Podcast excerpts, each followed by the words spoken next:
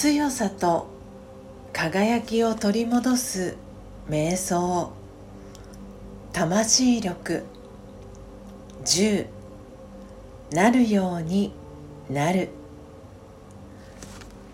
人生がスムーズに進んでいないように感じる時。交通渋滞に巻き込まれている。自分自身を想像してみましょう。早く進みたくても進めないですね。あなたは怒っていますか？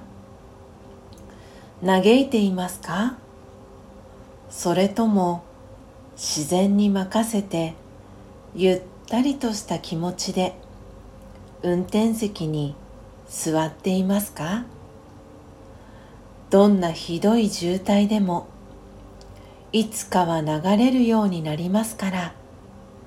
たとえのろのろ運転であっても進みながら渋滞を抜ける時が来るのを待つしかありません。心の中でなるようになるという声が聞こえます。